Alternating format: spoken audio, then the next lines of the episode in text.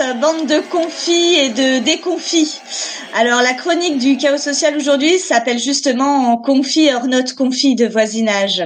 Et oui, parce que nous sommes toujours un peu confis, même dans le déconfinement. Enfin bref. Mais bon, nous y sommes. Ça y est, hein, c'est arrivé. C'est un peu comme Zoro ou Goldorak, mais en moins fun, hein. Bah oui, parce qu'en vrai, euh, voilà, on est quand même obligé de faire avec. Hein, je veux dire, de vivre avec le virus, mais aussi avec ceux qui nous gouvernent. Et ça, croyez-moi, c'est comme le corona. On n'est pas prêt de s'arrêter.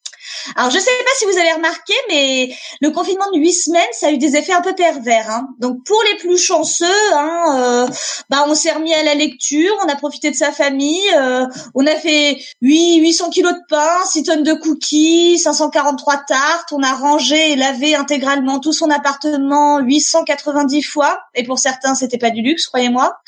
Bref, bon, à part ça et une pilosité excessive et un goût vestimentaire bizarre inspiré des années 80, on s'en est bien sorti. D'ailleurs, c'est drôle comme les années 80 ne sont jamais loin en matière de mauvais goût. Hein. Et oui, la merde, ça laisse des traces, et pas que dans la cuvette. Alors il y en a hein, qui ont voulu profiter hein, euh, pour faire des enfants, puis ils se sont rendus compte que non, en fait, euh, en avoir huit, euh, c'est déjà suffisant. Et puis c'est mignon, mais qu'est-ce que c'est chiant. Et puis il y en a d'autres hein, qui ont découvert qu'ils avaient de mauvaises façons de vivre, hein, qui sont devenus généreux et qui ont pris de bonnes résolutions. Le confinement is the new nouvel an. Faut faire du sport, prendre soin les uns des autres, applaudir les soignants qu'on n'ira jamais soutenir en manif. Ah, c'est beau l'hypocrisie collective. Vous pensez que c'est possible que ce soit les mêmes qui applaudissaient les soignants, mais qui leur demandaient de déménager? Mystère. Moi je dis ça, je dis rien.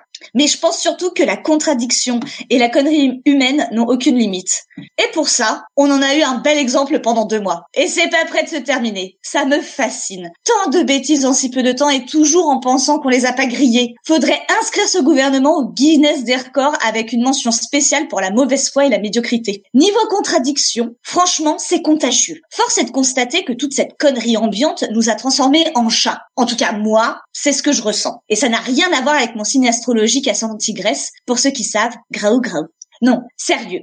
On pouvait plus sortir, on n'en pouvait plus, on était prêt à tout, même à escalader la gouttière, et maintenant, maintenant qu'on en a le droit, on préférait rester dedans. Incroyable cet effet inverse en si peu de temps. Faut dire que le discours en face ne donne pas très envie. Hein. Faut fermer les écoles, faut rester dedans, faut pas aller au boulot, les masques ça sert à rien, on a des masques, on en a plus, il faut en mettre tout le temps, on rouvre les écoles, faut aller bosser. Bon, bref, franchement, il y a de quoi devenir teubé. Mais c'est peut-être ça la stratégie. Méfions-nous. Alors oui, je sais, je sais, pour certains. D'ailleurs, euh, je ne sais pas qui, mais il doit bien y en avoir.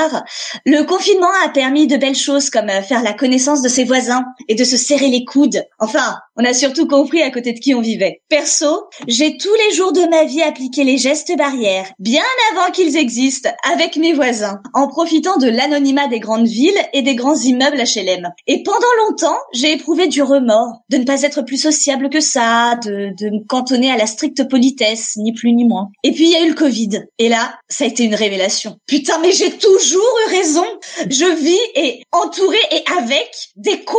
Laissez-moi vous raconter rapidement mes rencontre de confis sous Covid. J'ai eu Marcel, qui s'est lancé dans l'apprentissage de l'accordéon et qui nous gratifie de ses leçons une fois par jour à horaire variable. Hein. parce que oui, sinon, c'est pas drôle. Il y a Ginette qui hurle sur ses enfants. Bah, parce que, justement, ce sont des enfants.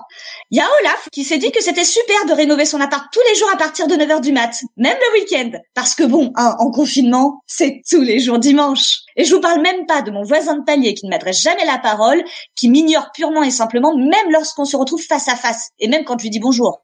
Ça, ça passait encore. Je m'y étais faite. Et that's all folk, comme dirait l'autre. Non, là, j'ai vraiment été vénère. À un point que ça s'est transformé en guerre ouverte et personnelle, que je livre contre un voisin anonyme depuis des semaines. Je n'en peux plus. Tout a commencé par un beau jour d'avril. Le soleil brillait, la chaleur était si forte que les fenêtres étaient ouvertes en grand. Et là, malheur. Une odeur de friture insupportable. Non mais j'insiste. Insupportable. Qui rentre par ma fenêtre et qui imbibe littéralement tout mon appart.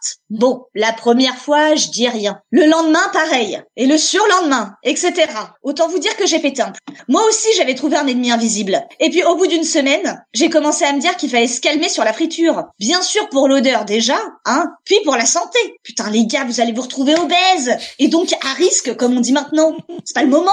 Du coup, à force de subir pendant une semaine, j'ai enfin trouvé comment répliquer. Oui, l'idée a été longue à venir, mais bon, pendant le confinement, tout est plus lent. Si l'odeur de bouffe venait jusqu'à moi, l'odeur de ma bouffe pouvait potentiellement aller jusqu'à eux. Et là, ça a été le festival. Non, je n'ai pas fait de friture, la fenêtre ouverte. Mais j'ai fait des légumes qui puent grave leur mère. Chou-fleurs, poireaux, tout ce que j'ai pu trouver y est passé. Et croyez-moi ou non, bah ça s'est finalement arrêté. Par contre, je ne saurais jamais si mon esprit machiavélique a triomphé ou s'il s'agit simplement d'une coïncidence. Car il est fort probable que mon plan infaillible, n'est-ce pas, n'ait pas atteint les voisins concernés, mais d'autres qui n'avaient strictement rien demandé et qui se sont fait littéralement empuer pendant une semaine. À eux, je voudrais dire pardon. Et aux experts en si je vous retrouve, ça va chier. Mais en vrai, ça m'a quand même bien fait rigoler, même si c'est un peu trop duré. Alors voici quelques conseils pour un déconfinement réussi ou un confinement infini. Bouffez des légumes qui puent. Ça arrangera peut-être pas la relation avec vos voisins, mais c'est bon pour le cœur. Allez, bisous